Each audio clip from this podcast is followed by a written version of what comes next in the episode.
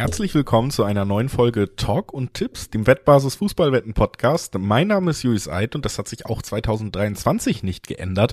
Frohes Neues an alle Hörerinnen und Hörer. Frohes Neues an meinen kongenialen Partner Alex Drücker. Hallo Alex. Hello, frohes Neues, ja. Und uh, welcome back zu Talk and Tipps, 2. Januar und wir sind schon wieder da. Ja, Pausen gibt's bei uns eigentlich nicht. Das wird knallhart durchgezogen. Die WM haben wir ja relativ viel gemacht. Dann hatten wir eine kleine, kleine Weihnachtspause, haben vor dem Jahreswechsel schon mal auf die internationalen Ligen geguckt und die spielen ja jetzt auch weiter. Also da ist schon eine Menge los, auch wenn in Deutschland der Ball noch ruht. Wir haben die Premier League, die gerade versucht viel nachzuholen. Im Laufe der Woche gegen Wochenende kommt da auch noch der FA Cup dazu, der ausgespielt werden muss, unter anderem ja mit ein, zwei richtigen Kracher-Spielen, die da schon ausgelost wurden. Und ähm, wir haben auch die, den spanischen Fußball, unter der Woche jetzt die Copa, die ausgespielt wird, also der spanische Pokal. Und wir haben jetzt auch in dieser Woche den Start der Serie A. Auch da wird wieder Fußball gespielt. League 1 läuft auch schon, haben wir heute aber mal rausgeklammert. Was wir heute hauptsächlich tun werden, ist nochmal auf die Premier League zu schauen. Da ist ja naturgemäß viel los, viele gute Mannschaften, die vermeintlich beste Liga Europas oder der Welt. Und dann wollen wir auch noch mal kurz nach Italien gucken, denn da gibt es zumindest ein richtiges Topspiel jetzt zum Auftakt im neuen Jahr und auch noch mal kurz zumindest die Einschätzung von Spanien-Experte Alex Troika hören, was so in der Copa abgeht. Also heute volles internationales Programm, kleine kleine Europareise wieder mit Talk und Tipps. Bevor wir die machen, ein paar kurze Hinweise. Sportwetten sind ab 18 nicht für Minderjährige gedacht und alle Angaben, die wir in diesem Podcast machen, sind Angaben ohne Gewähr, weil sich die Quoten nach der Aufnahme noch verändern können. Zu guter Letzt, Sportwetten können Spaß, aber auch süchtig machen. Und wenn das Ganze bei euch zum Problem wird, sei es ähm, dann könnt ihr euch melden beim Support der Wettbasis, sei es per Mail oder per Live-Chat oder ihr guckt mal auf spielen-mit-verantwortung.de vorbei. Auch da gibt es erste Hilfsangebote. Das unser Vorwort und jetzt rein, rein in England. Da müssen wir uns auch beeilen. Die spielen nämlich gute vier Stunden nach Aufnahmezeitpunkt. Wir wollten es trotzdem nochmal schnell reinnehmen. Also alle, die unseren Podcast abonniert haben und direkt draufklicken, die kommen in den Genuss, dieses, diesen Tipp zu hören. Alle anderen hören, wie gut wir getippt haben zum Einstieg, zumindest wenn sie später hören. Brentford Liverpool ist das einzige Spiel. Am Montag noch, 18.30 geht's los. Und äh, es ist das Spiel Liverpool ähm, jetzt mit vier Siegen in Folge. Das erste Mal in dieser Saison, auch drei Siege in Folge war schon eine Premiere. Sehr glücklich am Ende. Zwei Eigentore, kein, kein geschossenes Tor. Aber sie sind so ein bisschen wieder auf Kurs, nur noch vier Plätze, äh, vier Punkte von den Champions League Plätzen entfernt und da wollen sie ja hin. Es läuft wieder besser, zumindest was die Ausbeute angeht, ne? Es läuft besser, aber es lief nicht sonderlich gut im Spiel gegen Leicester. Also spielerisch. Denn das war schon sehr zäh und sehr glücklich, diese drei Punkte. Zwei Eigentore. Also alle drei Tore hat Leicester geschossen und trotzdem hat Liverpool 2 zu 1 gewonnen. Das war äh, kurios. Man muss auch sagen, ja, es sind dann immer so diese Fragen, wie, wie sehr ist ein Eigentor erzwungen? Das war in beiden Fällen jetzt nicht hundertprozentig der nee, Fall, denn nee. Nunez hat beim zweiten Eigentor die Chance eigentlich vergeben, setzt den Ball wieder nur an den Pfosten und dann misslingt eben die Klärung und erstmal eine ziemlich schlechte Flanke von Alexander Arnold, die dann ins eigene Tor gelenkt wird. Beide von Face übrigens, natürlich die absolut tragische Gestalt bei Leicester in dem Spiel. Aber genau, trotzdem muss ich sagen, ja, ist Liverpool zumindest äh, die zweite Halbzeit hat mir wieder besser gefallen und was ich finde, man auch nochmal herausstellen muss, wir haben auch letzte Folge schon mal über ihn geredet, bei David Nunez, der kommt für mich immer besser an. Das sieht bis auf den Abschluss mittlerweile alles gut aus. Das ist überraschend, weil ich den Abschluss bei ihm, ja, zumindest vor dem Wechsel als eine seiner großen Stärken eingeschätzt habe da ist im Moment noch der Wurm drin, aber ich finde trotzdem, dass man sieht, dass man da durchaus eine Waffe hat. Er ist schnell, seine Laufwege sind wirklich gut. Er hat ja auch dieses Mal wieder mehrere hundertprozentige Chancen gehabt, die ein Stürmer eigentlich verwandeln sollte. Und wenn er diese Tore macht, dann ist das tatsächlich, also wenn dieser Schalter kippt, dann ist das natürlich eine absolute Waffe, die Liverpool da am Start hat. Besonders interessiert bin ich aber, ob wir schon eine neue Waffe sehen. Einen der Shootingstars der WM, Cody Gagpo, ist offiziell jetzt Liverpool-Spieler und könnte eingesetzt werden. Das ist für mich eigentlich das ganz große Fragezeichen, ob Klopp da vielleicht ein bisschen Risiko geht und ihm schon mal ein bisschen Spielzeit gönnt. Denn da würde ich mich sehr drüber freuen. Ja, das ist, da bin ich gespannt. Ähm, übrigens, Millimeter, Zentimeter fehlten, dass unser Tipp richtig ist. Wir hatten ja beide gesagt, Darwin Nunez trifft und dann hat er leider nur den Pfosten getroffen, nicht ins Tor. Bin gespannt, ob er gegen Brentford endlich ähm, den Knoten platzen lässt, sich ein bisschen befreien äh, kann. Diesmal tippe ich nicht drauf, um ehrlich zu sein. Ich hätte gedacht, im Heimspiel gegen Leicester, da geht was für Darwin. Er war knapp dran, ist gescheitert am Aluminium. Gegen Brentford wird es, glaube ich, auch für Liverpool nochmal schwerer. Und sie taten sich ja sowieso schon gegen Leicester zu Hause erstaunlich schwer. Hätte ich so nicht erwartet. Ich glaube, gegen Brentford wird es noch ein Ticken äh, mehr Arbeit. Und vor allem mache ich mir mehr Sorgen, dass die Serie von Liverpool weitergeht. Also, dass der fünfte Sieg in Folge eingefahren wird. Denn Brentford ist zu Hause schwer zu knacken. In acht Heimspielen ähm, gab es erst eine Niederlage. Für Generell in den letzten fünf Ligaspielen wieder ungeschlagen. Brentford gut unterwegs. Zuletzt bei West Ham 2 zu 0 gewonnen jetzt. Genau, mit den Mitteln, Tagen. die sie haben, machen sie wirklich, wirklich tolle Arbeit, ist immer nur zu loben und festigen sich da auch zumindest im Mittelfeld in einer sehr schwierigen Liga, wo Mannschaften deutlich mehr Budget haben als sie. Also das ist wirklich nochmal herauszustellen, lobenswert. Trotzdem schiebe ich meinen Tipp. Ich habe letztes Mal gesagt, es wird einfach höchste Zeit und Nunez hat es sich verdient mit seinem Spiel. Und deswegen sage ich, wenn es letztes Mal so knapp war, dann wird es jetzt endlich klappen und schiebt meinen Tipp tatsächlich einfach weiter auf dieses Spiel und sagt, Darwin Junior schießt ein Tor. Ja, bin ich gespannt. Ähm, also ich glaube, für Liverpool könnte es am Ende vielleicht ein unterhaltsames Remis geben. Ähm, eben jenes gab es ja beim letzten Aufeinandertreffen in Brentford. Der eine oder andere erinnert sich, da gab es ein völlig verrücktes 3 zu 3. Also ich bin gespannt, ob es ähnlich turbulent zugeht, denn Spielerisch war das sehr dürftig gegen Leicester von Liverpool, also da muss eine Schippe drauf. Ansonsten gibt es, glaube ich, diesmal wirklich den Punktverlust, weil Brentford da einfach ähm, ja, die bessere Fußballmannschaft ist im Gegensatz zu Leicester aktuell. Also das wird knackig. Mal schauen, ob mit Nunez Tor oder ohne. Da sind wir auf jeden Fall gespannt. Also das, das erste Spiel, über das wir kurz sprechen wollten, wie gesagt, schon heute Abend. Jetzt gucken wir direkt mal, was morgen so los ist. Und da haben wir ein Spitzenspiel tatsächlich. Eins, äh, ja, auf das ich durchaus mit Spannung blicke. Arsenal gegen Newcastle. Erster gegen Dritter. Also da steckt wirklich eine Menge drin. Ist eins der größten Spiele, die in dieser Saison anscheinend möglich sind. Newcastle seit dem Besitzer, aber auch Trainerwechsel wirklich gut unterwegs. Das unterstreicht natürlich der dritte Platz und Arsenal sieben Punkte nach dem letzten Spieltag vor Manchester City an der Spitze. Also auf Titelkurs. Auf Titelkurs. Uh, unser Tipp übrigens sehr, sehr stark gewesen. Ähm, gegen Brighton gab es ja ein 4 zu 2, ein eindrucksvolles.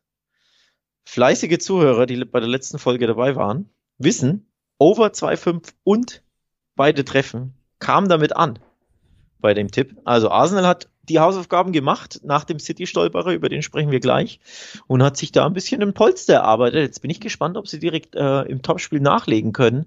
Wird natürlich knackig gegen Newcastle, die ähm, jetzt aber auch gestolpert sind. Auch nur ein ähm, Unentschieden gegen Leeds United am Wochenende. Also da für Arsenal sollte, glaube ich, schon was gehen, wobei Newcastle hat die beste Abwehr der Liga. Das ist ja eigentlich das Erstaunlichste. Also nicht nur, dass sie auf Rang 3 sind, ist ja erstaunlich, wobei natürlich viele Unentschieden dabei waren, sieben an der Zahl, aber dass sie die erst elf Gegentreffer kassiert haben, mit Abstand die beste der Liga. Ähm, zum Vergleich Liverpool 19, Man City 16. Das wird knackig. Also nochmal, glaube ich, schießt Arsenal keine vier Treffer. Ja, also glaube ich auch nicht. Ich denke schon, dass wir hier über ein Spiel reden, was enger sein wird ich muss trotzdem sagen, dass mich die Form von Arsenal beeindruckt. Die Form von einfach Schlüsselspielern wie Oedegaard auch, der wirklich wieder ein unfassbar gutes Spiel jetzt auch gegen Brighton gemacht hat und damit natürlich Ausschlag hatte. Das ist jemanden wie Martinelli, der wirklich auch ja das Versprechen erfüllt, was er für manche war. Ich habe immer so ein bisschen gezweifelt, aber ich glaube, nach diesen 16 Spielen in dieser Saison, die wir in der Premier League von Arsenal gesehen haben, hat sich bei mir auch dieser Zweifel gelegt. Also für mich ist Arsenal hier tatsächlich weiter Favorit. Ähm, wenn wir auf die letzten fünf Spiele gucken, ist die Form da ja auch marginal besser, denn Newcastle hat das letzte Spiel nicht gewonnen. Vier Siege und jetzt das Unentschieden. Arsenal alle fünf Spiele gewonnen, da ist alles grün, wenn man sich die Formkurve anguckt. Für mich sind sie auch noch diesen Schritt weiter als Newcastle. Newcastle wird ja in ein, zwei Transferperioden natürlich auch finanziell überhaupt nicht mehr limitiert, vielleicht noch besser mitspielen können. Aber für mich ist dieses Arsenal wirklich ja wirklich auf Titelkurs und um das zu sein in dieser Premier League mit Manchester City musst du gewinnen, gewinnen, gewinnen, gewinnen. Das wissen wir aus all den Jahren, seit Pep da ist eigentlich. Und ich glaube, Arsenal kann das noch ein bisschen weiter. Und deswegen ist mein Tipp hier tatsächlich auch ein schnöder Dreiweg-Tipp auf Arsenal. Um, der, die Formkurve ist natürlich stark, der einzelnen Spieler und von Arsenal als Mannschaft. Diese Lockerheit siehst du ja auch in den Offensivaktionen von Oedegaard, dieses Selbstvertrauen, ähm, mit denen Martinelli, Oedegaard und Co. Auch ein Ketia jetzt spielt. Ne? Jesus fällt aus, ein Ketia ist der, der Backup und trifft in den letzten beiden Spielen jeweils, auch wenn es natürlich ein bisschen glücklich war, dieser eine Abstauber jetzt, aber ne, wer trifft, hat recht und holt sich Selbstvertrauen. Also es läuft schon sehr, sehr viel, viel für Arsenal. Ähm, vor allem zu Hause läuft es natürlich in der Saison grandios. Noch keinen Punktverlust gab es im Emirates. Das ist ja unglaublich. Alle sieben Heimspiele bislang gewonnen. Ich habe irgendwie das Gefühl, irgendwann, oder was heißt, ich habe das Gefühl, irgendwann muss ja so eine Serie auch reißen. Also irgendwann musst du ja mal zumindest einen Unentschieden daheim ähm, dir leisten und mal diese saubere weiße Weste verlieren. Nur aufgrund dieser Form und dieser Lockerheit und dieses Selbstvertrauens fällt es mir ein bisschen schwer, es jetzt schon gegen Newcastle zu tippen. Ähm, also der achte Sieg, in, äh, Heimspielsieg in Serie in der Saison, den sehe ich am Ende auch einfach, weil Arsenal ja so rund läuft derzeit. Aber irgendwann demnächst muss es dann doch den Punktverlust zu Hause geben. So kann es ja nicht weitergehen. So kann es nicht ewig weitergehen. Aber wir sagen, es geht noch ein bisschen so weiter und gehen weiter zum nächsten Spiel in unserer Besprechung. Everton gegen Brighton und äh, damit natürlich Brighton, die haben wir in der letzten Folge gelobt ähm, konnten nicht ganz gegen Arsenal Schritt halten, was eine ähnlich positive Entwicklung nimmt wie, wie Brighton, aber natürlich dann doch über mehr Mittel verfügt, über einen hochwertigeren Kader vielleicht. Trotzdem finde ich, hat auch Brighton in diesem Spiel wieder mehr als einmal zeigen können, warum man sie lobt und warum sie auch äh, nach dem Trainerwechsel weiter ja, eine sehr gute Rolle in dieser Liga spielen können. Sie spielen einen der ansehnlichsten und äh, erfol ja, erfolgreichsten taktischen Ansätze, die man seit langem gesehen hat, wenn man sich anguckt, äh, wie die Liga bestückt ist und wo sie sich regelmäßig aufhalten. Das ist wirklich beeindruckend. Bei Everton ja eigentlich genau das Gegenteil. Da wurde jahrelang sehr, sehr viel Geld verbrannt mit dem Ziel, in die Top 6 einzuziehen. Davon ist man gerade zehn Plätze entfernt und wieder mitten im Abstiegskampf. Man hat tatsächlich nur einen Punkt Vorsprung auf Nottingham Forest auf dem ersten Abstiegsrang. Also da ist wirklich die Luft sehr, sehr dünn die Formkurve natürlich deutlich schwächer als bei Brighton. Und ja, vielleicht auch noch kurz erwähnenswert, Brighton hat äh, zumindest schon mal personell McAllister zurück, ein Weltmeister im Team. Der ist wieder bei der Mannschaft. Ob er direkt eingesetzt wird, hatte ja längeren Urlaub, nochmal eine andere Frage, aber sicherlich auch nochmal, man hat, konnte auf Social Media verfolgen, wie er begrüßt wurde von der ganzen Mannschaft. Sicherlich auch nochmal so ein kleiner Kick, dass der wieder zurück ist, dass der von seiner Mannschaft gut aufgenommen wurde. Also, für mich ist, man hört es hier schon raus, Brighton, wenn es auch immer noch sicherlich der kleinere Name ist, eigentlich schon seit Jahren in diesem Duell der Favorit. Wobei Everton natürlich jetzt einen erstaunlichen Punktgewinn gegen Manchester City zu verzeichnen hatte, den wir so gar nicht auf dem Schirm hatten. Wir hätten da eher gedacht, nee, das wird eine klare Sache für City. Wahrscheinlich wie die äh, ganz England das gedacht hat. Aber nee, da hat ähm, mit einer Oldschool-Taktik Lampert sich den Punkt erobert, nämlich hinten gut stehen, Mauern, ab und zu umschalten und der eine Umschalter, der eine Umschalt-Move, der landete dann im Netz aufgrund eines Traumtors von Demaray Gray, ne? Ein absolutes, ähm, wunderschönes Tor da in den Winkel geschlänzt. Also da Everton mit einer sehr positiven Nachricht am Wochenende, mit einem positiven Punktgewinn. Sie müssen jetzt natürlich weiter unbedingt punkten. Gerade zu Hause sind sie ähm, in der Saison ja sehr, sehr schwach. Erst acht Pünktchen gab es zu Hause. Nur Southampton hat weniger Heimpunkte eingefahren in der Premier League. Also da ähm, gibt es Nachholbedarf für die Toffees. Ob es jetzt unbedingt mit einem Dreier gegen Brighton klappt, ja, ich bin mir auch unsicher. Also klar, du bist, kommst jetzt mit einem Hochgefühl, weil du bei City diesen einen Punkt erarbeitet hast, der ja gefühlt eher so drei sind. Aber Brighton ist auswärts auch stark, hat vier der letzten, der acht Spiele in der Saison gewonnen und spielt einfach besseren Fußball und spielt mehr nach vorne ich bin mir nicht sicher, ob direkt den, den ähm, Heimsieg von Everton gibt. Ich neige hier tatsächlich ein bisschen zur Punkteteilung. Ich neige zum Brighton-Sieg. Zwei Zehner-Quoten gibt's da, zwei 15er-Quoten im Schnitt auf die Seagulls. Und Fußball ist ein Mannschaftssport und deswegen tippe ich hier auf die deutlich bessere funktionierende Mannschaft am Ende, die auch in die Saison deutlich besser unterwegs ist. Und Everton ist so ein bisschen wie auch das Tor von Gray man fragt sich immer, warum machen sie es nicht öfter, aber sie machen es halt nicht öfter. Also man muss sich dann gewöhnen, dass da vielleicht auf den ersten Blick bei Everton immer Potenzial da ist, aber sie dann doch eben seit Jahren auch enttäuschen. Und ich glaube, das wird auch jetzt passieren. Brighton ist gut aufgestellt, ist hungrig, haben jetzt auch Punkte verloren und äh, wollen sicherlich zurück in die Siegerstraße kehren. Deswegen ist das mein Tipp. Zweierquote übrigens auf deinen Tipp. Ja. Ich bleibe beim Unentschieden. Ich gehe, ich nehme die 340, ähm, die es da standardmäßig gibt. Also sind wir uns mal wieder nicht einig. Mal schauen, wie es beim nächsten Spiel ist. Äh, Crystal Palace gegen Tottenham, London Derby, Herr Eid. Richtig, eines von sieben oder acht möglichen London Derbys so ungefähr in dieser Liga. Es sind ja wirklich sieben Vereine aus London in diesem Jahr in der Premier League unterwegs. Das ist wirklich eine hohe Dichte an London Derbys, die man da verkünden kann. Das ist eins davon, über das wir besprechen. Und äh, ist auch eines der Spiele, die dann schon am Mittwoch stattfinden werden. Also wir wechseln auch nochmal den Tag. Crystal Palace Tottenham. Und äh, ist hauptsächlich drin, um es mal abzukürzen, zumindest aus meiner Sicht, weil ich hier die schöne Quote 3,30 auf Crystal Palace sehe und sag, Tottenham wankt. Antonio Oha. Conte ist sowieso wieder kurz davor, den Verein wütend zu verlassen von sich aus. und ähm, ja, für mich ist das tatsächlich hier das Spiel. Tottenham ist die Mannschaft, wo der Name noch größer ist als das Leistungsvermögen gerade und wo man eine sehr gute Quote auf den Gegner kriegt, der zu Hause spielt. Der zu Hause spielt, ja. Äh, Stichwort zu Hause. Da hat Tottenham jetzt arg enttäuscht beim 0 zu 2 gegen Aston Villa ähm, verloren im eigenen Stadion. Davor ja auch nur ein Unentschieden gespielt gegen äh, Brentford. In Brentford gab es das 2 zu 2, also zwei Spiele, nur ein Pünktchen zuletzt. Tja, das sieht schon mal nicht so rosig aus. Du hast es angesprochen. Conte ist mal wieder, warum auch immer, wie immer, nicht gut drauf und äh, liebäugelt immer mit, ja, vielleicht gehe ich doch und bleib nicht und so. Also keine gute Stimmung im Verein, kein guter Restart nach der WM für die Spurs. Das wird jetzt, glaube ich, nicht ganz so leicht ähm, bei Crystal Palace im Derby. Die zumindest zu Hause vier ihrer acht Heimspiele gewonnen haben, aber eben auch drei verloren haben. Also da wankelmütig sind im eigenen Stadion. Also da könnte was gehen für die Spurs, aber es könnte auch so weitergehen, nämlich, dass es wieder keinen Sieg gibt. Also schweres Spiel, finde ich, zu tippen. Sehr, sehr ausgeglichen. Ja, äh, wirklich. Und dann gehe ich halt einfach auf die deutlich höhere Quote, weil ich den durchaus Siegechancen ausrechne. Natürlich ist das mit ein bisschen Risiko verbunden, aber wie gesagt, Tottenham spielt auch keine herausragende Saison, schon zu Beginn der Saison wirklich viel diesen Hero Ball, den man dann einfach spielt. Also ja, wir wollen sehr gut, sehr eklig verteidigen und dann haben wir ja Kane und Son und damit zwei fantastische Konterspieler, da verlässt man sich drauf. Kane vielleicht auch eine kleine Motiv oder ja, eine kleine Formdelle dann doch mitgenommen, da er ja durchaus daran beteiligt war, dass England bei der WM ausgeschieden ist mit dem verschossenen zweiten Elfmeter im Spiel. Also das spielt ja auch immer noch eine Rolle. Auch Son war bei der WM aktiv.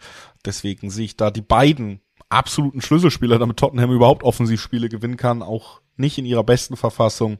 Haben zwei Spiele in Folge nicht gewonnen, konnte super schwieriger Charakter, das hat sich auch auf der letzten PK schon wieder angedeutet. Also für mich ist das so ein bisschen dieses, ja, da könnte es jetzt ganz schnell ganz kritisch werden und genau in solche Dellen tippe ich gern mal rein auf den Gegner, gerade wenn die Quoten dann noch so gut sind. Und äh, deswegen bin ich hier beim, beim Crystal Palace Sieg im London Derby. Ich enthalte mich lieber im Dreiweg, weil Crystal Palace auch eine, eine Wundertüte ist. Platz 11 in der in der Premier League sechs Spiele gewonnen, sechs nicht gewonnen, vier unentschieden, also sechs verloren, vier unentschieden und zuletzt auch die Ergebnisse. Bei Nottingham hat man verloren. Ja, aber du siehst ähm, ja nicht, ich tippe ja auch nicht auf Crystal Palace, ich tippe gegen Tottenham. Ja, ja, nee, ich verstehe das schon. Ich will das nur, nur kurz erklären, warum ich mich so schwer tue mit irgendeinem Tipp hier, weil sie, weil so ein Rollercoaster-Verein Crystal Palace ist. Gegen Fulham zu Hause 0 zu 3 im London Derby verloren vor gut einer Woche und jetzt aber bei Bournemouth plötzlich 2-0 gewonnen. Also siehst schon, man, man kann sie nicht wirklich einschätzen, mal Hü, mal Hot, Crystal Palace und deswegen, es ist alles möglich, also es kann wirklich genau das eintreten, was du tippst, der Heimsieg nämlich. Es könnte unentschieden ausgehen in einem Spiel, äh, in einem, in einem Derby oder eben Tottenham gewinnt irgendwie durch irgendeinen Kane-Strafstoß in der 80. 2 zu 1. Kann ich mir alles gut vorstellen. Also schwer zu tippen für mich. Deswegen enthalte ich mich im Dreiweg.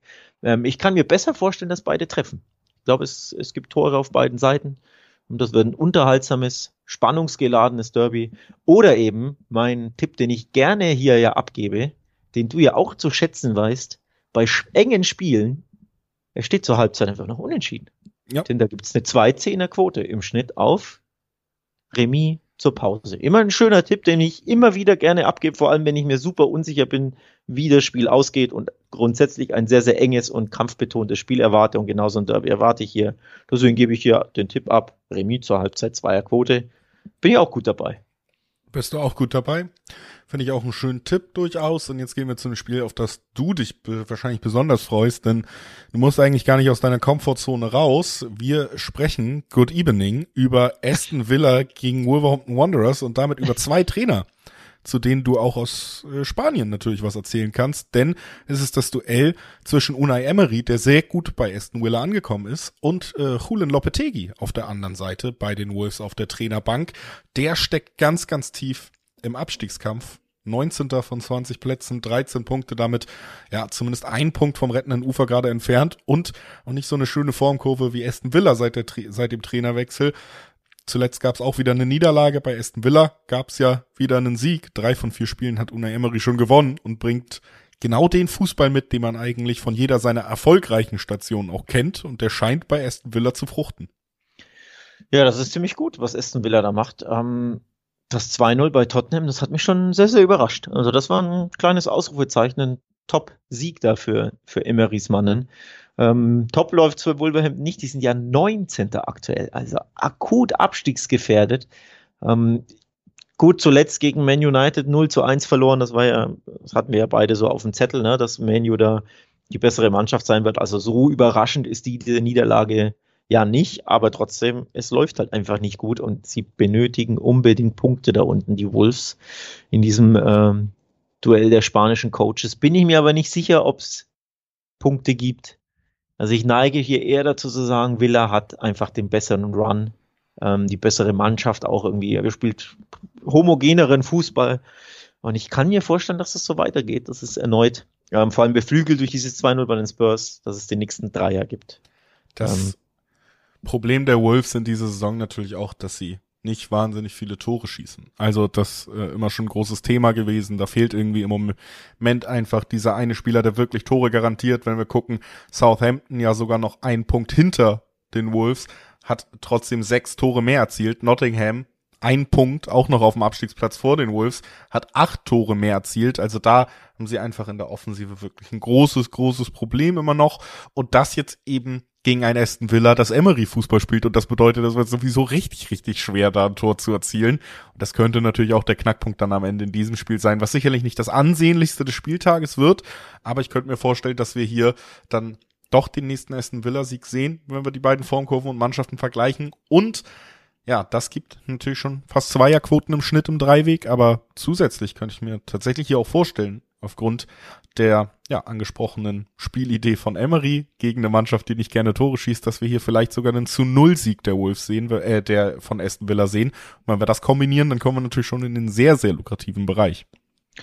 Dann wird's wirklich lukrativ. Äh, in den letzten zwei Spiele hat Wolverhampton kein Tor geschossen. Ähm, sogar in drei der letzten vier nicht. Die Ausnahme war das, ich glaube, das 2 zu 3 gegen Brighton. Also da haben sie immerhin zwei geschossen, aber auch verloren. Ne? Vier Niederlagen in Folge bei den Wolves. Also die, die, nee, sorry, ich bin, ich habe mich verklickt. Da war ja ein Sieg dabei gegen Everton, den habe ich unterschlagen ähm, zuletzt. Also bei Everton wurde gewonnen von Wolverhampton, aber davor eben oder danach, zeitlich davor, gab's äh, die, die Null-Serien.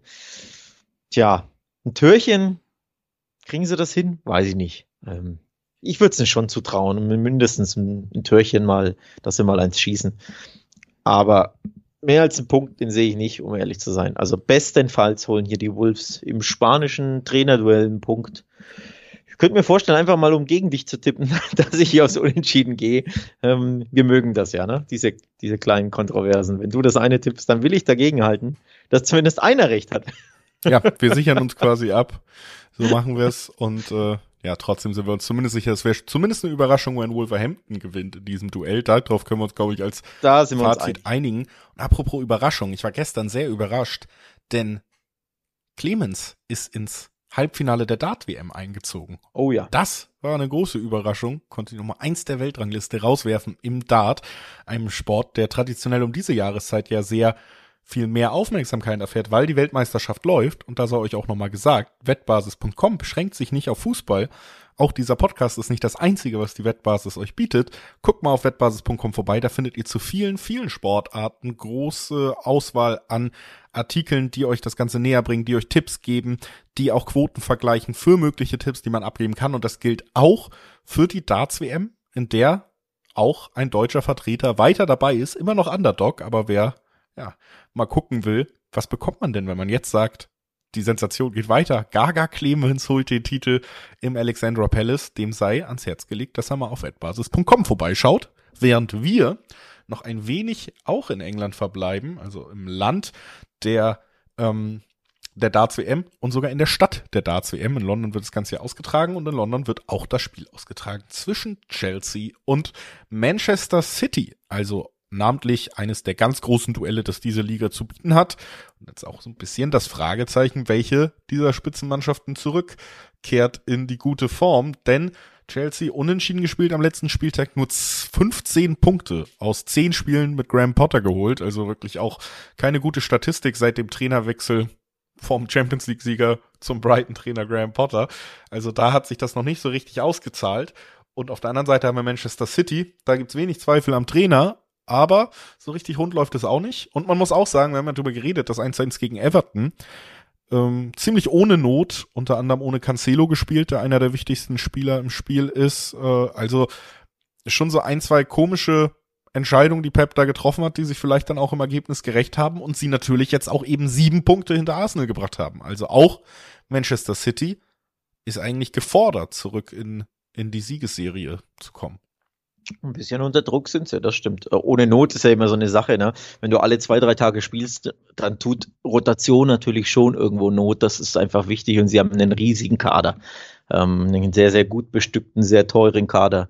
Ähm, das sind ja im Endeffekt 16 bis 18 fast potenzielle Stammspieler. Ähm, von daher kann ich das schon verstehen, dass da rotiert wurde. Gegen Everton musste einfach trotzdem gewinnen. Ne? Da gibt's wenig Ausreden und sie hatten eigentlich ja genug getan, um am Ende zumindest irgendwie das Ding reinzumachen und dann spät zu gewinnen. Aber es sollte nicht sein. Gibt's halt nun mal. Ne? Wenn du alle zwei, drei Tage spielst, dann kann auch mal ein Patzer dazwischen passieren. Aber jetzt bist du natürlich im absoluten Topspiel des 19. Spieltags an der Stamford Bridge schon unter Druck. Denn wenn du wieder nicht gewinnst und Arsenal holt den Dreier, tja, dann äh, musst du fast schon das Fernglas auspacken aus City-Sicht. Ja, also wenn Arsenal wieder, also dann wären wir ja tatsächlich, sollte City keinen Punkt holen, Arsenal wieder ein Dreier, dann wären wir bei zehn Punkten Abstand und das ist dann schon wirklich die, die richtig große Hausnummer, wenn du zweistellig bist im Abstand. Obwohl ich selbst Star City noch nicht ganz abschreiben würde. Nee, nee Wenn ich nee, nie abschreibe, machen wir das hier mal zum Standard ist, oh, Manchester City spielt, ich tippe auf Erling Haaland Tor. Das äh, können wir mal so habe ich jetzt auch so klar gesagt, damit ich es rausschneiden und immer wieder einspielen kann, wenn wir über City reden, dann muss man es nicht immer sagen. Aber ist einer meiner Tipps, ja, er wird weiter treffen, er tut es weiter. Und ist nur noch elf Tore von Mo Salahs Saisonrekord entfernt. Wir haben noch nicht mal die Hälfte der Saison gespielt. Also ich glaube, den werden wir sogar, ja, vielleicht im März oder so schon fallen sehen, wenn es so weitergeht. Ich sage, wie gesagt, es geht so weiter. Und ich sage auch, dass dieses Chelsea, was wir jetzt seit zehn Spielen dann doch schon gesehen haben unter Graham Potter, chancenlos sein wird gegen ein Manchester City, was jetzt auch wieder was gut machen will. Du hast bei Haaland zum Beispiel gesehen, das sind auch Spieler, wenn du unentschieden spielst, dann ist das so weit unter deren eigenen Erwartung, dass die sauer sind, dass die richtig schlechte Laune haben. Das ist in diesem Verein verankert nach den erfolgreichen Zeiten. In dem Verein ist verankert, dass sie jede Mannschaft an die Wand spielen können und ich glaube, das hier wird sogar ein ja dann doch am Ende souveräner Sieg werden gegen Chelsea. Ich sehe sie nicht gleich auf im Moment und gucke in die Tabelle. Auch da sind sie durchaus weit entfernt. Chelsea nicht mal in den Europapokalrängen Rängen im Moment. Das sind nochmal Levels und deswegen Manchester City hier auch mein Tipp. Mit Wut im Bauch quasi. Ja. Tritt City auf, sagst du. Kann ich mir auch gut vorstellen, ja, dass sie da einfach sauer sind, dass sie Punkte liegen haben lassen. Ähm, und wie gesagt, sie sind unter Druck. Ähm, Sie wissen ja schon, wie Arsenal gespielt hat, denn das ist ja das letzte Spiel am Donnerstag des Spieltags Chelsea City. Ähm, Arsenal ist ja davor, das heißt, wenn Arsenal gewinnen sollte im anderen Topspiel gegen Newcastle, dann wissen sie, dass sie unbedingt den Dreier holen müssen. Oder eben, wenn Arsenal Punkte lässt, dann wissen sie, sie haben die riesige Chance, da ein bisschen den Abstand zu verkleinern. Also ich glaube, ich bin da voll bei dir. City wird ein bisschen wutschnaubend sein, wird top motiviert sein und wird nichts anbrennen lassen. Vor allem, das Potter Chelsea ist nicht mehr das Tuchel Chelsea. Ähm, ich glaube, da hat man sich vergriffen. Todd Böhli, ne, der, der Investor, hat er, finde ich, völlig ohne Not Tuchel entlassen. Dieses Potter Chelsea, das, das ist nicht mehr angsteinflößend. Natürlich sind sie trotzdem ähm, gut bestückt, eine gute Fußballmannschaft, aber sie können es zu selten äh, umsetzen auf dem Platz und vor allem ist es auch nicht mehr dieses. Bei Tuchel wusstest du immer, der, der kann dir irgendeinen Matchplan aus dem Hut zaubern oder der kann vor allem äh, Pep das Leben schwer machen im Duell der beiden Schachspieler sozusagen. Und das, das habe ich bei Potter so nicht, dieses Gefühl. Deswegen, ich glaube auch, City wird das gewinnen. Ähm, da bin ich jetzt bin ich jetzt wirklich mal komplett deiner Meinung. Ich gucke gerade auf die Quoten.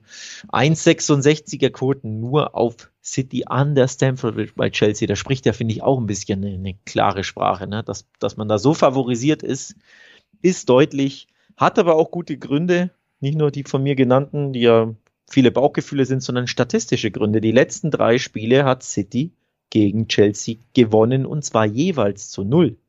Da gab es den Carabao Cup, da gab es ein 2-0 und in der Premier League letzte Saison beide Spiele 1 zu 0 gewonnen. Also drei Siege in Folge für City gegen Chelsea. Ich glaube, es gibt den vierten, genauso wie du. Und letzter Punkt noch zu dem Spiel, auch vielleicht nochmal abschließend, ähm, ja, dass wenn man das Ganze kombiniert eben mit dem Haaland-Treffer, da dann natürlich die Quoten auch nach oben gehen, wenn man da mehrere Tipps äh, quasi, ja, wenn da mehrere Tipps einhergehen.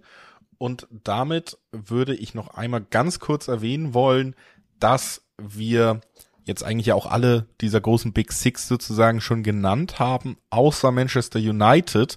Das hat den Grund, dass die gegen Bournemouth spielen und das sei ganz kurz erwähnt. Ich glaube, da sind wir uns beide einig, dass sie da haushoher Favorit sind in diesem Aufeinandertreffen. Die Quoten im Dreiweg sind auch nicht wirklich aussagekräftig und ähm, ja, für mich ist das einfach, sei es erwähnt, damit wir alle großen Namen der Insel quasi abgehandelt haben, aber United für mich klarer Favorit an diesem Spieltag auf einen klaren Sieg. Ich bleib auch dabei, dass United weiter marschieren wird, weil sie sind einfach sehr gut drauf. Ähm, ich glaube, Ten Hag hat die Mannschaft jetzt gut im Griff und deswegen tippe ich da auch ähm, erneut auf den, auf den Heimsieg. Ähm, da alles andere wäre eine, wär eine Überraschung. Also so ist es. United gewinnt das Ding. Dann auch nochmal die Überleitung zu unserer nächsten Podcast-Folge, die ihr auch noch im Laufe der Woche bekommen wird. Am Wochenende haben wir dann FA Cup-Spiele und da wiederholt sich Manchester City gegen Chelsea. Nur in Manchester dieses Mal. Auch für mich übrigens weiterer Grund, hier auf City zu tippen. Die wollen auch ein Statement setzen. Das sind ja auch die psychologischen Vorteile vor dem dann K.O.-Spiel im Pokal. Kommt auch noch dazu. Aber übrigens, na, kurz um das aufzugreifen, auch wieder so eine Eigenheit der Premier League. Die unter der Woche findet jetzt die Premier League statt Donnerstag Chelsea, äh, Man City und am Sonntag findet aber der FA Cup statt mit dem gleichen Spiel. In der Bundesliga wäre es genau andersrum. Da würde ja unter der Woche der Pokal stattfinden und am Wochenende die Liga. Die Engländer machen es halt, wie sie immer, einfach andersrum, weil sie Dinge anders mögen. Ne? Aber kurios, das ist Donnerstag, vor allem, dass es dann auch für Donnerstag angesetzt ist und dann spielen sie Sonntag sofort wieder. Ja. Äh, auch heftig. Aber ja, so ist das nun mal in England werden wir nochmal ausführlich in der nächsten Folge drauf gucken auf ein paar Highlight-Spiele. Da ist natürlich genau. eine der früheren Runden. Das heißt, sind nicht nur Highlight-Spiele dabei, aber ein paar ja. Und auf die wollen wir dann auch nochmal gucken in der nächsten Folge. Kleiner Freitag. Hinweis, abonniert gerne den Podcast, dann verpasst ihr keine einzige Folge. Und mhm. Jetzt haben wir England quasi abgeschlossen, haben wir gesagt, wir machen eine kleine Europareise, wollen noch mal ein, zwei Sachen mit reinnehmen. Die erste, über die wir sprechen wollen, ist der Neustart oder das Weitergehen der Serie A nach der ganz kleinen Winter-WM-Pause sozusagen. Und da lohnt es sich für uns vor allen Dingen auf ein Spiel zu gucken. Es ist nämlich das Duell zwischen Inter Mailand und dem SSC Neapel, was da, denke ich mal, alles überstrahlt an diesem ersten Spieltag nach Restart. Und das liegt natürlich auch daran, dass wir da über das Duell des ersten aus Neapel sprechen, der eine herausragende Saison spielt, gegen den fünften, der auch ein großer Name ist, mit Inter, der vor allen Dingen auch gut drauf ist. Aus den letzten fünf Spielen konnten die viermal gewinnen und Neapel sogar fünfmal. Also beide Teams auch in guter Form vor der Pause und jetzt mit Spannung erwartet. Wie kommen sie zurück?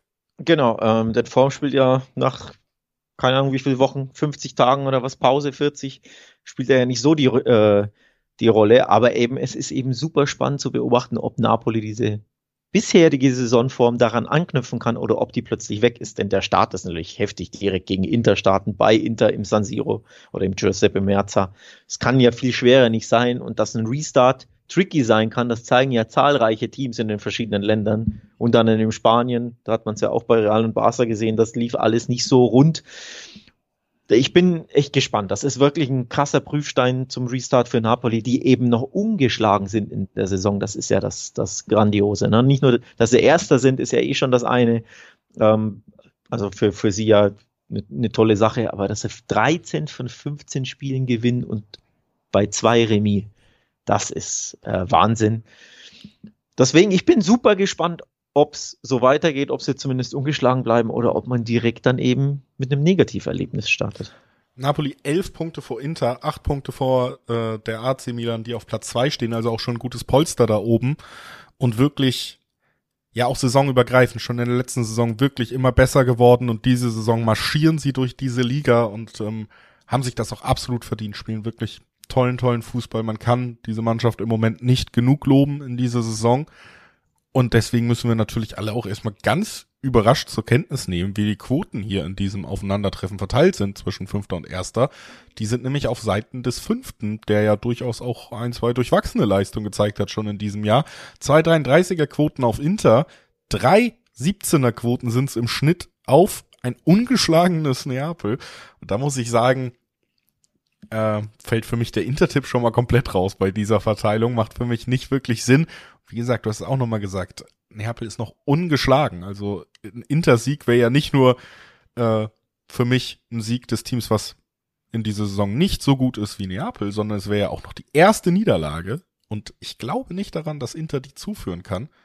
Was ich allerdings glaube, ist, Alex, mhm. dass mein Lieblingstipp hier wirklich richtig, richtig gut ist. Nämlich Unentschieden oder Sieg Napoli.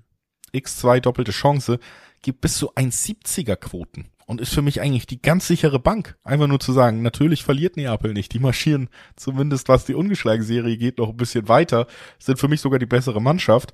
Ich tendiere persönlich sogar tatsächlich zum Dreiweg-Tipp über Dreierquoten, aber diese doppelte Chance abgesichert und trotzdem noch eine, eine ordentliche Quote, vielleicht auch für einen Kombischein, ist für mich schon fast ein Geschenk, so zum Jahresstart und äh, deswegen seien das beides von mir mal erwähnt hier bei diesem Spiel. Ja, so sicher wäre ich mir da nicht und bin ich mir auch nicht. Also ich für mich persönlich schließe den Neapel-Auswärtssieg aus. Den sehe ich nicht, das glaube ich nicht, dass sie gewinnen. Hat gute Gründe, genauso wie es gute Gründe gibt, glaube ich, dass Inter die niedrigere Quote hat. Denn die Top-Teams in der Serie A sind zu Hause jeweils eine Bank. Inter hat sechs seiner sieben Heimspiele gewonnen in der Saison. Gab eine Aber einzige. Neapel hat noch kein Auswärtsspiel verloren. Genau. Ich wollte nur sagen, Inter ist zu Hause. Sie, die Probleme, die sie haben, sie haben ja, glaube ich, äh, die Hälfte aller Spiele verloren, oder wie war das? Genau, von 15 Spielen 10 gewonnen, 5 verloren. Also das ist schon heftig. Ähm, ab und zu ein Unentschieden wäre das eine, aber dass du die Hälfte der Spiele dann wirklich auch verlierst, ähm, ist schon heftig. Aber eben, die gab es fast ausnahmslos immer in der Fremde. Es gab nur eine Heimniederlage und einen Heimpunktverlust und das war gegen die Roma, gegen Mourinhos Römer. Ansonsten weiße Weste zu Hause richtig stark, auch erst vier Gegentreffer, ne, das ist auch heftig. Also auch die Abwehr ist ja richtig brutal von Inter. Also das ist schon super, super schwer, auch wenn Neapel natürlich auch in der Fremde äh, sechs von sieben gewonnen hat, ein Unentschieden, also auch eine Top-Auswärtsmannschaft. Aber das ist schon richtig schwer. Und so mit Blick auf die Statistiken, das klingt schon ein bisschen nach Remis, oder? Julius, findest du nicht? Ja, aber es wäre ja in meinem Tipp auch mit drin. Ja, ja, ich mir weiß. dann nur eben offen, dass die meiner Meinung nach etwas bessere und vor allen Dingen auch zielstrebigere Mannschaft in der Offensive vielleicht dann doch noch mal hinten raus den, den wichtigen Siegestreffer erzielen kann. Das traue ich eben auch einfach Napoli in die Saison mehr zu als Inter. Ähm, muss man ja auch übrigens mal drüber reden. Inter mit zwei Stürmern, mit Lukaku und mit Martinez, die bei der WM eigentlich unterstrichen haben, dass sie vielleicht nicht in ihrer besten Form sind. Also beide Mhm.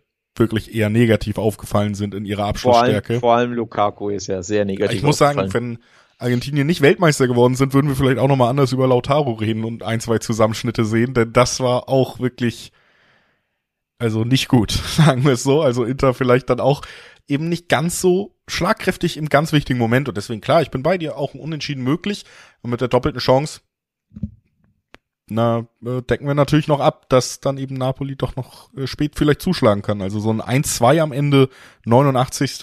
würde mich tatsächlich auch nicht überraschen und würde ja auch in diese Saison passen, die Neapel spielt bis jetzt. Ich, ich gehe aufs Unentschieden. Ich habe mich selbst ins Unentschieden rein geredet, ähm, mich davon überzeugt, dass ich glaube, dass es Remis endet. Also den Napoli-Sieg, den sehe ich nicht. Das wäre wär ein Ausrufezeichen direkt bei Inter. Das, das, das wäre schon krass.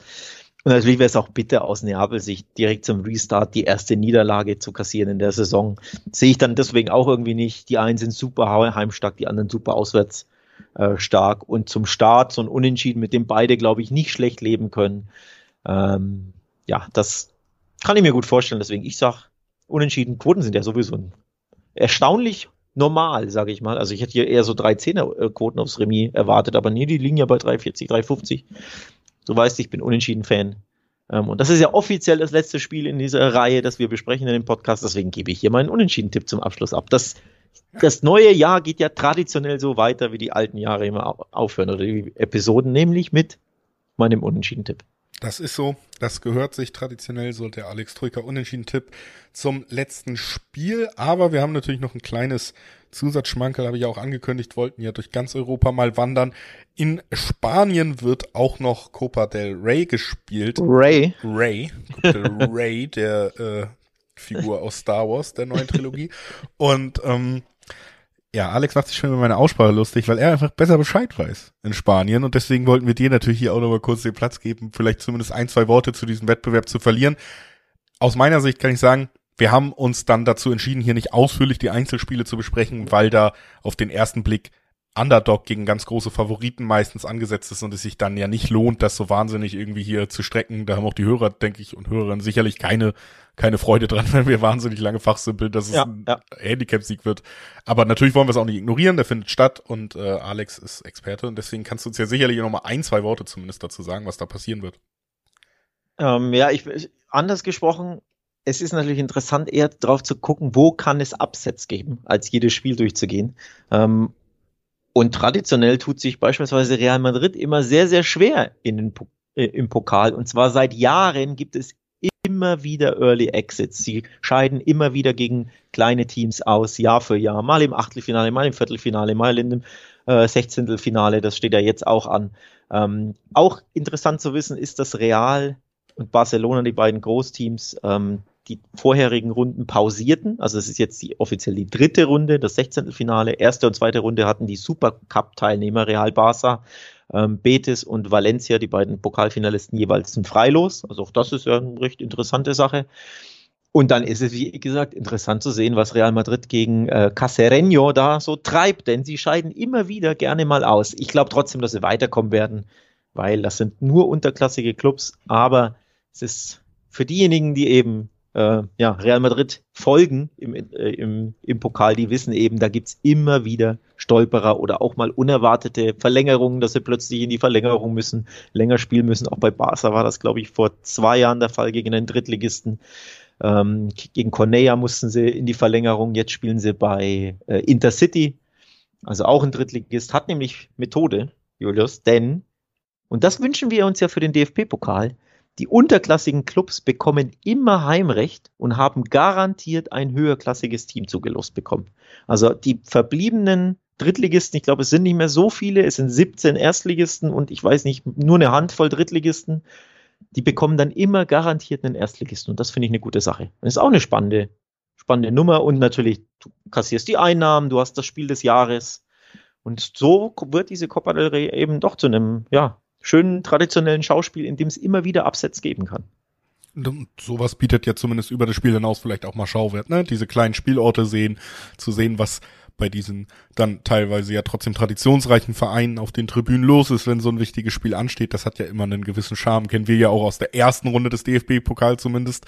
Da gibt's ja auch dann das Heimrecht für die kleinen Mannschaften noch, nur leider eben ab da ja nicht mehr. Das wurde genau. abgeschafft. Genau. Und die Copa del Rey macht das, zieht das einfach durch. Also immer jeder Drittligist, egal wie weit er kommt, ähm, hat immer Heimrecht. Halbfinale wird ja dann mit Hin- und Rückspiel ausgespielt. Da ist es ja dann eine andere Geschichte. Aber bis dahin eben immer Heimrecht. Und deswegen gibt's auch vermehrt mehr Überraschungen, mehr Upsets, mehr, mehr Pokalausscheiden der, der, der großen Teams.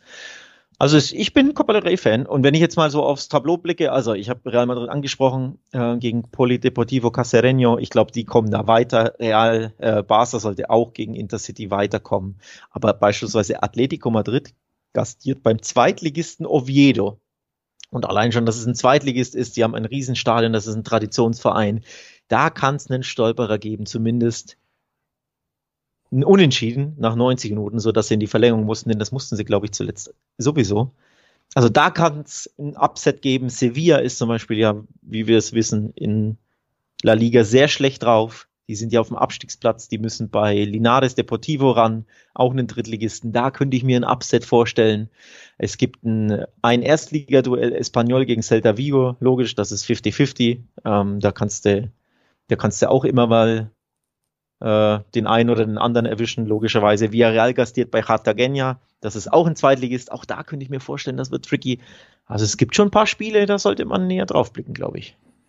Das, also so ein kleiner Überblick nochmal zum Copa del Rey und mein letzter Tipp der Folge. Guckt euch doch mal an. Unterhaltsamer Wettbewerb da in Spanien, der auch noch stattfinden wird, haben wir kurz mit reingenommen, haben über Inter gegen Napoli in Italien gesprochen und über ein paar ausgewählte Spiele des kommenden Premier League Spieltages und hören uns, wie gesagt, im Laufe der Woche auch nochmal wieder, denn am Wochenende wartet dann La Liga Spieltag und der FA Cup, unter anderem mit dem Spiel Manchester City gegen Chelsea, wo wir eine Menge mehr zu sagen können, wenn wir sie spielen gesehen haben. Das wird also alles dann in der nächsten Folge passieren. Wir freuen uns, wenn ihr da auch wieder einschaltet. Wir freuen uns, wenn ihr heute Freude mit dieser Episode hattet und wünschen nochmal, da jetzt kann man es noch machen, wir haben erst den zweiten. Frohes Neues, danke fürs Einschalten, danke fürs weiter dabei sein und bis bald. Ciao.